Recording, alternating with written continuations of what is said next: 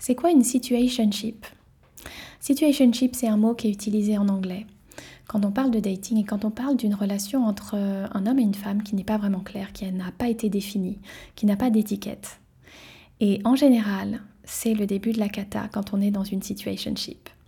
Donc, qu'est-ce qui fait qu'on est dans une situationship Si ça fait un moment qu'on fréquente la personne et qu'on ne sait pas du tout si on est ensemble, si on n'est pas ensemble, euh, quel statut on a, si la personne voit d'autres personnes. Et moi, je, je recommande vraiment aux personnes que j'accompagne de ne pas se mettre dans des situationships. Comment on fait pour ne pas tomber dans une situationship Eh bien, c'est très simple. Pour commencer, on est très clair sur ce qu'on recherche dès qu'on rencontre la personne, sans avoir peur de la repousser parce que on a établi nos intentions de manière claire. Si on est à la recherche d'une relation, alors on n'accepte pas des miettes de pain. On est très clair sur le fait qu'on veut une relation et on le communique à la personne. Si la personne nous dit qu'elle n'est pas prête pour une relation, alors on prend nos clics et nos claques et on s'en va.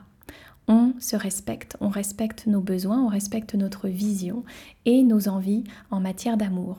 On ne pense pas que la personne va changer avec le temps, qu'elle va changer d'avis sur nous, etc. On laisse tomber. Et dès qu'on a un doute, on pose une question parce que c'est hyper important d'être très clair, d'être transparent et d'avoir des réponses claires en retour et de la transparence en retour. Et comment on obtient ça? En posant des questions. Donc, pour fuir les situationships, il faut être très clair sur ce qu'on veut. Et dès que l'on se rend compte que finalement, c'est pas ce qu'on veut, eh bien, il ne faut pas avoir peur de dire merci et au revoir.